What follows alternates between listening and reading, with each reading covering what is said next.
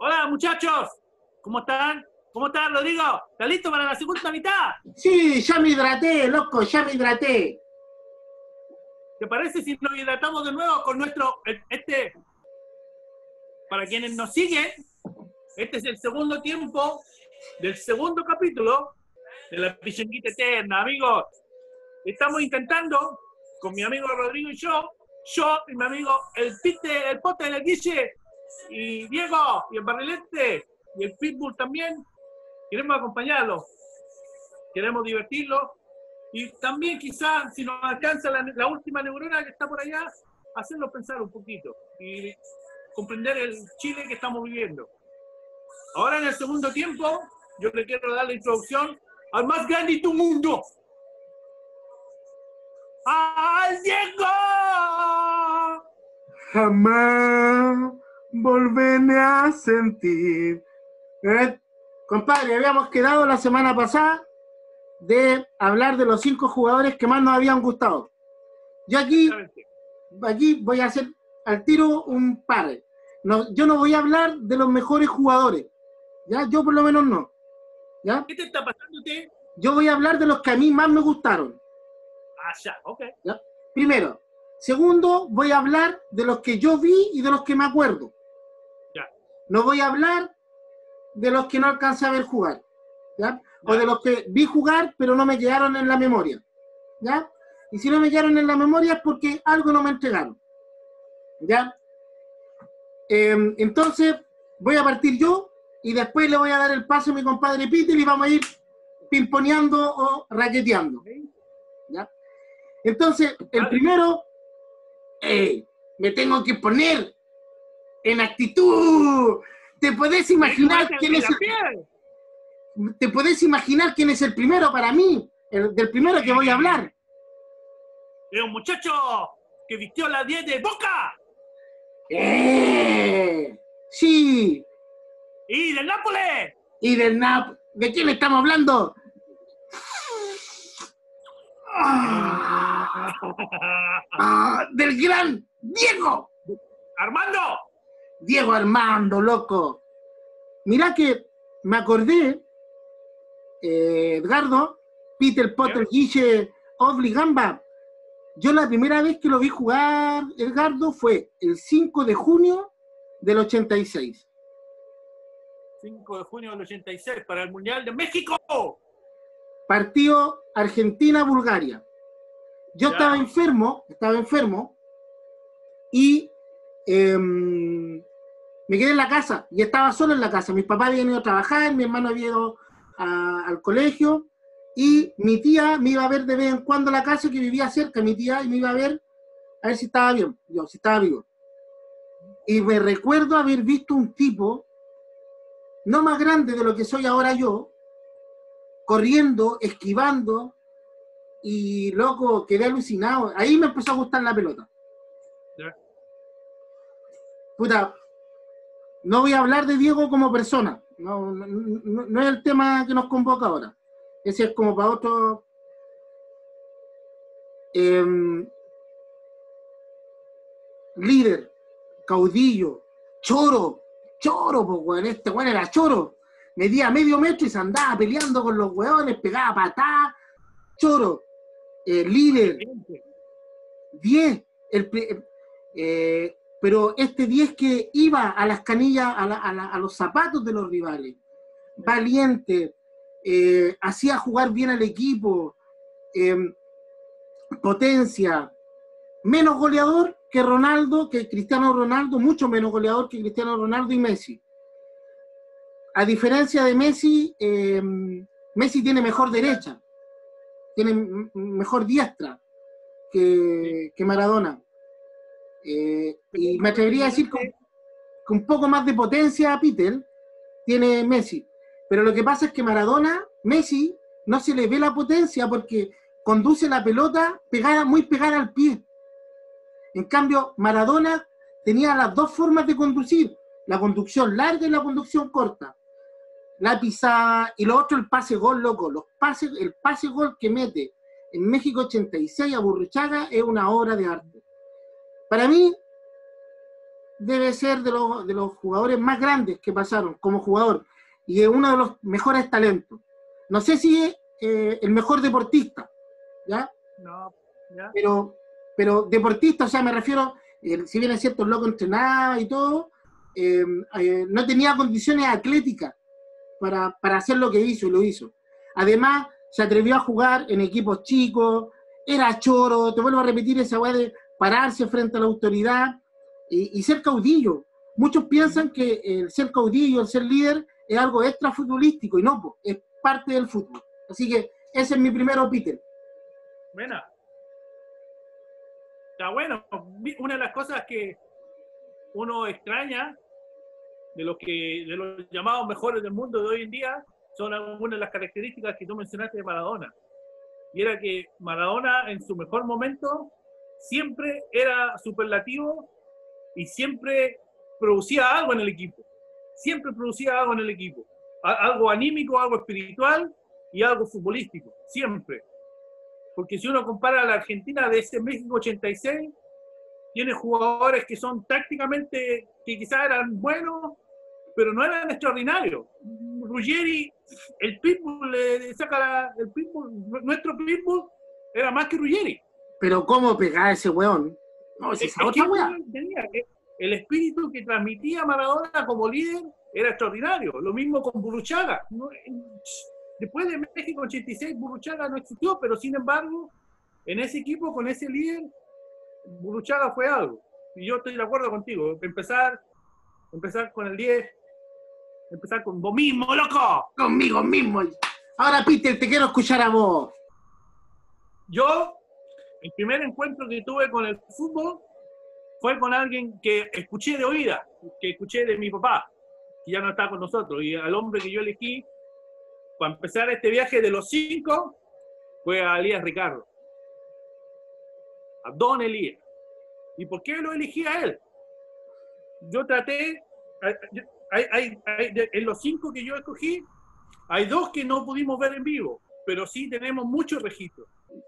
Y en la medida que yo crecí y escuchaba a mi viejo, más me gustaba Elías Figueroa. pues. Entonces, cuando a los, por ahí por los 8, 10 años, cuando uno ya empieza a pegarle a la pelota y empieza a pensar que- y entender, no, no pensar, pero a entender el impacto que tiene el fútbol en nuestra vida, en nuestra sociedad, especialmente en uno que nació en un cerro, en Valparaíso, como tú y yo, entendemos que la pelota tiene un impacto más allá de la cancha misma. Y el, el- el- Elías para mí era un ejemplo porque un muchacho joven. To- los cinco que a mí me tocó elegir son cinco jugadores que ya antes de ser, de su mayoría de edad, antes de ser adultos, ya eran determinantes de la cancha. Y Elías fue el primero y el más grande en ese sentido. Elías a los 16 años empieza a jugar en Wanderers, se va por un año a la calera, vuelve a Wanderers y de ahí se va a hacer titular en Peñarol, en el Inter de Puerto Alegre. Yo no conozco otro futbolista chileno que haya triunfado en, en Uruguay, al nivel que lo hizo Elías Figueroa. Y como era el fútbol uruguayo en ese entonces, que era de los más grandes, diferencia ahora que eh, se ha visto de, de capa caída, pero ir a Uruguay era otra weá, weón. Uruguay venía de, bueno, un par de años antes de que Elías se fuera a Uruguay, Uruguay le quitó la Copa del Mundo a Brasil en el 1950. Entonces Uruguay realmente era un lugar valioso en el continente y en el mundo. Y Elías Figueroa con menos, con 20, 21 años, se plantó en el mejor equipo de Uruguay y fue capitán. Y fue un extraordinario jugador. Cuestión que lo llevó luego a ser comprado por el Inter de Porto Alegre otro, otro equipazo también. Yo no sé, obviamente hoy día tuvimos la oportunidad en, en el presente de haber visto a tipos como quizás como Valdivia, tipos que han triunfado en, en Brasil y hay que reconocerlo. Pero un hombre que dejó una marca como la que dejó Elías Figueroa en el continente y en Brasil y en Uruguay no lo tenemos. Elías El Figueroa mejor- fue Mejor jugador tres veces estando Pelé activo. fue el mejor. Y de No. hecho, ha- hay una, hay, un, hay una nota que poco sabemos, que yo no sabía por lo menos de Elías Figueroa. y es que sus zapatos están dentro del dentro de lo que es el Estadio Maracaná. Hay un monumento de Elías Figueroa, y Elías Figueroa es el único extranjero al cual en un amistoso se le permitió vestir la camiseta de Brasil. Entonces, para mí, por lo menos, teníamos que hacer un ranking. Yo no lo pude ver, mi viejo lo vio, vibró con él y me enseñó, me enseñó el fútbol a través de los pies de Elías Figueroa. Pues, por eso que decidí con él empezar este top 5. Ahora, yo no hice un top, sino que los voy nombrando de acuerdo a cronológicamente de cuando yo los vi.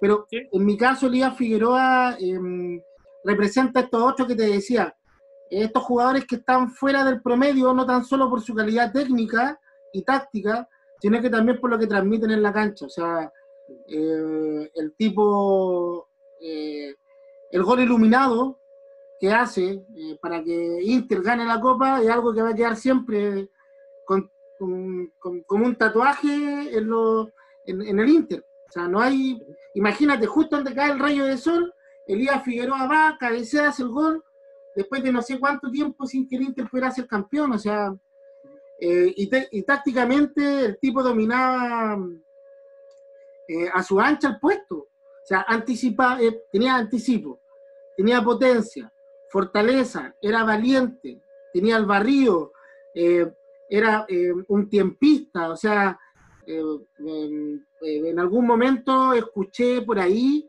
que a Beckenbauer le decían en el Elías Figueroa de Europa. Y el, Robert, el mariscal Roberto Perfumo también dijo un montón de veces en el programa que tenía en el ESPN que el mejor que él vio en su puesto era Elías Figueroa. Y estamos hablando de un tipo que llevaba 50 años metido en el fútbol, o sea, no es cualquier, cualquier cosa. Pierna fuerte, no, no, de otro mundo. Voy yo con mi segundo, cronológicamente. Año 89. Okay. Final Brasil-Uruguay, final de la Copa América. Centro de la derecha, anticipo de cabeza de Oubaginho Infernal. Romario. Romario. De hecho, durante mucho tiempo, ¿te acordás que cuando uno jugaba la pelota, decía, se, trataba de autonombrar, decía, ya, yo soy, no sé, yo soy Caselli, eh, yo soy, no sé, eh, Easy, ya, cuando jugábamos así decía, Romario, ¿cachai ahí? Qué tipo, o sea, qué goleador más espectacular. O sea, pocas veces, pocas veces vi jugadores tan determinantes en los últimos 20 metros de la cancha. Yo me hice hincha del Barça, muchos creen que, ay, estoy en la moda. Uh". No, yo me hice hincha del Barça en 93. Acuérdate que en 93 llega Zamorano al Real. Sí y el Mega Edición compra los derechos para transmitir la Liga Española. El primer partido que transmite es Barcelona contra, creo que el Atlético de Bilbao. Y Romario debut y hace tres goles en el debut. Y el último es una obra de arte, el weón le pega así, bombeado, y se lo pasa al arquero. No, loco, el weón era extraordinario. Definición de todos los sabores y los colores. Era chiquitito, chiquitito, pero el tipo siempre ganaba los cabezazos entre los centrales. Era potente y la habilidad que tenía, ¿te acordáis ese enganche que hacía cortito? el, tipo, sí. ese mismo, que no era un látigo, sino que enganchaba y definía con el borde externo. Loco, eh, eh, Romario, goles de todos los sabores, de todos los colores, pero además una habilidad técnica. Y al igual que el Diego, el Diego, bueno, para el, Diego vicioso con toda la buenas. Pero eh, Romario para mí era bueno para la caipiriña, Romario para mí ese era el trago que tomaba. Te lo dejo ahí. De hecho, Romario estuvo, estuvo en la eliminatoria con nosotros en 1989. Y lo pulsaron antes de entrar al partido. También era choro, era choro. Sí, me acuerdo. No, sí, Romario fue espectacular. Eh. Eh, no, no, yo, bueno, uno escuchó, por ejemplo, al gurú hablar de Gerd Müller. Y yo, por alguna razón, yo siempre asocié a Romario con Gerd Müller, ese tipo que no tiene las características, que no te va a impresionar físicamente, pero en el momento que agarra la pelota, especialmente dentro del área, es superlativo, por loco, es superlativo. Sí. es- Pero hay una diferencia entre Gerd Müller y Romario. Gerd Müller no era tan técnico. Romario era técnico. pues, sí. No, Romario, jugadorazo. Dale vos, loco. Bueno, el número, el segundo que yo tengo en mi quina, yo estoy eh, por orden de el, el más mejor, como diría, ¿vos sabés quién? Hasta el, y el segundo que yo tengo, que lo tengo por acá, el de Temuco. Debutó contra la albiceleste. Debutó con un gol a los 21 años contra la albiceleste. ¿Sabés de qué te estoy hablando? Sí, porque yo también lo tengo. Es que no es posible, no, no es posible ser chileno y no estar marcado por la huella del matador Sala, loco. Pero me de cagaste, me cagaste. Peter, porque yo lo tenía para el final. Ese era mi broche de oro. Pero dale. Bueno, es que este es de los que sí vimos, por loco. Este, de lo que, este es uno de los que vimos y vivimos. Nos hizo vibrar. Yo me acuerdo hasta el día de hoy esa jugada en que el Cheito Ramírez entra así como, como el pitbull ¡ah! Y le, pasa, le pase al matador y el matador así como si nada debuta contra Argentina y hace, y hace el gol del empate, loco, habiendo entrado el de la banca. Y desde ahí uno ya vio, y de hecho con debuta también, uno de sus primeros partidos en la U fue, con, adivina contra quién.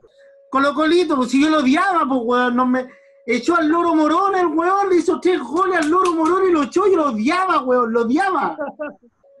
También nos vacunó, pues entonces a uno no nos queda más que reconocerlo y admirarlo. El matador que tuvo una carrera grandiosa y esto ya es más fácil citarlo porque siendo muy joven brilló, le robaron la Copa Libertadores cuando estaba en la U, eso es verdad, aunque uno sea del otro lado, uno tiene que decir la verdad que ese partido de la U con River Fue un robo. que cuando le- el, el Mono Burgos le metió 57 comba- combo en la guatita al huevo Valencia. Pero bueno, le robaron la Copa Libertadores a esa U de Chile del Matador. Y ahí, bueno, son tantas historias que uno podía citar al Matador, los golazos, por River, esa cuestión extraordinaria. que nosotros, cuando nosotros crecimos, éramos niños, éramos adolescentes, está esa cuestión argentino, chileno, argentino, chileno, y crecimos porque no sabíamos mejor con esa cuestión. po. Pero llegó Sala y a base de trabajo y a base de talento quebró el muro de la, de la separación entre Argentina y Chile y hizo que nos adoraran, a él por lo menos. Y estaban chilenos ya en una forma despectiva, como que éramos monos, sino como Chileno, chileno. y tener estadio, el, el monumental de River, 70, 60. Salas y River campeón. Salas y Sí. River campeón. ¡Se viene el fenómeno! Y ese es mi, es- es mi número dos.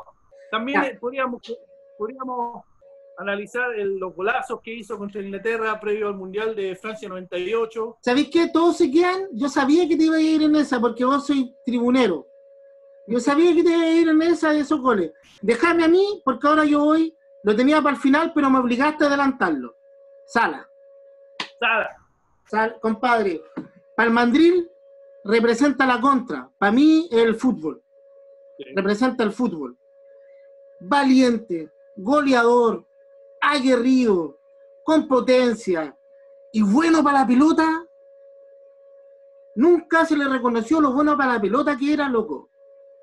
Yo, em, yo creo que entre el 96 y el 2000, Salas debe haber estado dentro de los mejores cinco jugadores del mundo, sin lugar a duda.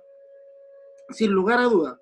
Hay un gol, Peter, que le hace a Liga Deportiva Universitaria por River en su segunda vuelta, la para de derecha, así, y le pega con la izquierda, de fuera del área.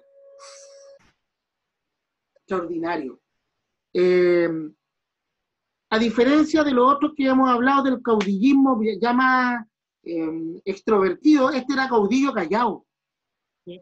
Calladito. ¿Cachai? Eh, tenía cuestiones extraordinarias. El cabezazo que tiene, sin ser alto, era un cabezazo con mucha potencia. No por el, por el cabezazo mismo, sino que por la fuerza del rechazo, ¿cachai? Para ir arriba. Pregúntale a Fabio Cannavaro, en junio de 1998. Exacto.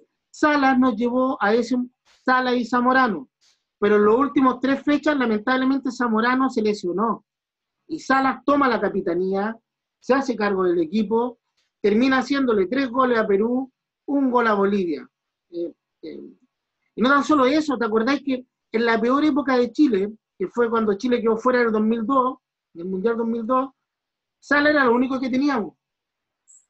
Y daba una pena ver que Salas eh, tuviera, fuera chileno, porque si hubiese sido de otro país, se puede ir al Mundial en, su mejor, en uno de sus mejores momentos.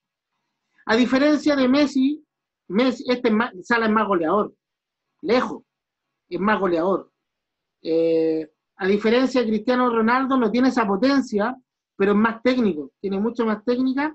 Y Sala, al haber jugado de 10, tenía esa condición de que Cristiano Ronaldo no tiene, que era bajar, retroceder, llegar con pelota dominada. Algo iba a decir, dilo, dilo.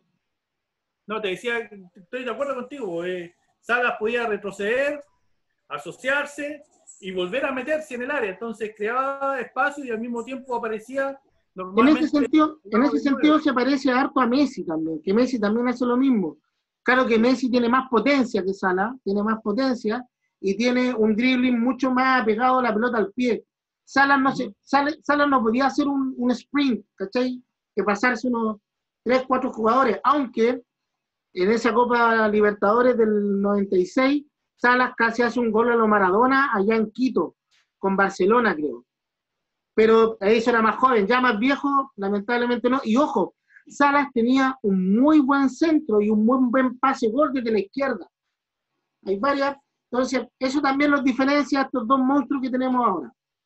Ahí quedo yo porque coincidimos. Te toca tu tercero. Yo ya di mi tercero.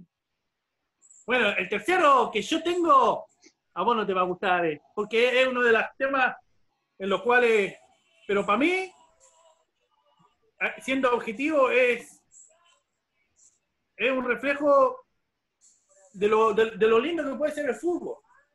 Ya, hablo ya, muchachos. Ya sé qué me decís, ya sé qué me decir, dilo luego, weón. No, pero espérate, callate la boca. ¿Querés callarte la boca? A los 16 años ya era titular en Cobreloa. Antes de cumplir 18 años, antes de cumplir 20 años, ya lo había comprado el Udinese de Italia.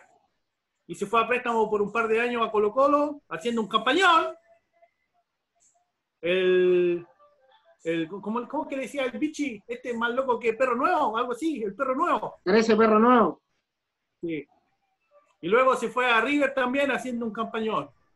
Estamos hablando de Alexis. Déjame citar el nombre completo. Alexis Alejandro Sánchez Sánchez.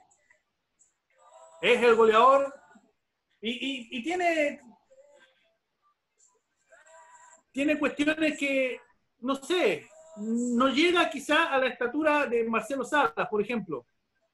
Pero para mí ha sido tan importante en este ciclo que hemos vivido de la Copa América del 2015, de la Copa América Centenario y las eliminatorias que nos llevaron a Brasil. No solamente un tipo que apareció en goles, sino que cuando el equipo no tenía juego, Alexis en muchas ocasiones se las ingeniaba para darnos juego, loco y mantenernos vivos. Mira que muchas veces las eliminatorias se volvían complejas, Chile no tenía el gran nivel, especialmente una vez que se fue que se fue Bielsa y después se fue San Paoli y llegó Pisi, al equipo le encontraba, le gustaba, le, costaba encontrar ese nivel.